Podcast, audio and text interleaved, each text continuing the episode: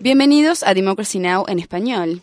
democracynow.org, el informativo de Guerra y Paz con Amy Goodman. Esta es la información más destacada de la semana. Se informó que el presidente Obama emitió una autorización secreta para que Estados Unidos apoye a los rebeldes que pretenden derrocar al presidente sirio Bayar al-Assad. La agencia de noticias Reuters citó a funcionarios estadounidenses no identificados que informaron que Obama firmó un hallazgo de inteligencia que ordena a la CIA y a otras agencias a ayudar a la oposición armada siria. Ambas partes del conflicto sirio afrontan nuevas acusaciones de cometer atrocidades. Activistas de la oposición afirman que las fuerzas del gobierno mataron a al menos 50 personas el martes en un ataque contra un barrio de las afueras de Damasco. Entre tanto, las fuerzas rebeldes publicaron imágenes tomadas de la ejecución de cuatro supuestos combatientes a favor del régimen capturados en la batalla de Alepo. El video muestra a los combatientes ensangrentados mientras son llevados a un predio antes de ser abatidos por una lluvia de disparos. Tanto, el gobierno iraquí confirmó que julio fue el mes en que se registraron más muertes en Irak en dos años. Las cifras oficiales indican que 325 personas murieron, en su mayoría civiles, otras 697 resultaron heridas. La cifra de muertos de este mes incluyó el día con más muertes en Irak en casi tres años, el 23 de julio, cuando ataques en 19 ciudades dejaron un saldo de 106 muertos.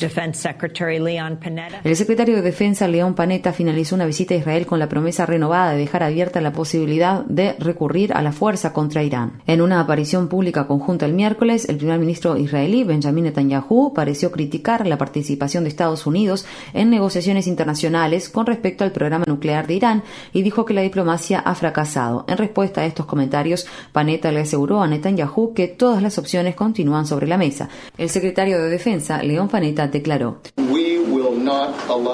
No permitiremos que Irán desarrolle un arma nuclear, punto. Hacemos uso de todas las opciones en el intento de asegurarnos de que eso no suceda. El candidato republicano Mitt Romney recibió críticas a nivel internacional por sugerir que la brecha entre la economía israelí y la palestina se debe a una cultura superior y no a la ocupación. Romney habló en un evento de recaudación de fondos al que asistieron donantes estadounidenses acaudalados en Jerusalén. Romney habló de una enorme diferencia en la vitalidad económica de Israel y los territorios ocupados y concluyó, reconozco el poder al menos de la cultura y de otros aspectos. Es posible aprender lo siguiente de la historia económica del mundo. La cultura hace toda la diferencia. Romney agregó que hay diferencias económicas similares entre otros países vecinos, como Estados Unidos y México.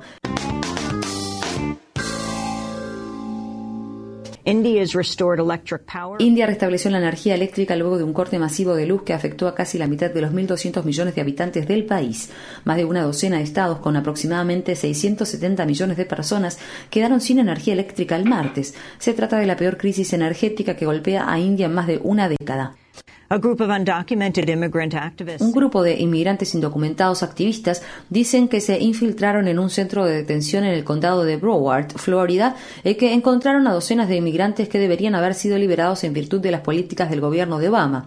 Y por último, las Naciones Unidas no lograron cumplir con el plazo el viernes para aprobar el primer acuerdo mundial para regular el comercio de armas. Había esperanzas de que se lograra un acuerdo a último momento, pero las negociaciones fracasaron sin que se alcanzara el consenso necesario. Los defensores del control de armas criticaron fuertemente el gobierno de Obama, que exigió una serie de excepciones y finalmente dijo que necesitaba más tiempo para revisar las propuestas. En una declaración, Amnistía Internacional sostuvo que Estados Unidos demostró una cobardía sorprendente y agregó es una abdicación asombrosa al liderazgo por parte del mayor exportador de armas convencionales del mundo, hacer fracasar las negociaciones justo cuando estaba a punto de producirse un hecho histórico. Finalmente, un tribunal regional de América Latina y el Caribe dictó una sentencia que los partidarios de la causa califican como victoria histórica para los pueblos indígenas. La Corte Interamericana de Derechos Humanos se pronunció en favor de los indígenas Sarayaku de Ecuador en su larga disputa con el gobierno ecuatoriano y una compañía petrolera extranjera. En su fallo, la Corte estableció que Ecuador ignoró los derechos de los Sarayaku al no consultarlos antes de aprobar un enorme proyecto de generación de energía en sus tierras ancestrales. Y la madre de Julian Assange, fundador de Wikileaks, culminó una visita a Ecuador en un intento de hacer campaña en favor de la solicitud de asilo de su hijo. Assange se refugió en la Embajada de Ecuador en Londres para eludir la extradición a Suecia. Luego de reunirse con el presidente ecuatoriano, Rafael Correa, la madre de Assange, Christine Assange, dijo que a su hijo le gustaría vivir en ese país si fuera aceptada su solicitud de asilo. Christine Assange declaró. Esta es una decisión soberana y respeto eso. Respeto que tome una decisión en el mejor interés de Julian, los derechos humanos y su país. Me gusta la vida sencilla junto a la naturaleza y a Julian también. Y si Julian viniera, creo que le encantaría. Para mayor información, visita nuestro sitio web www.democracynow.org barra es. Infórmate bien.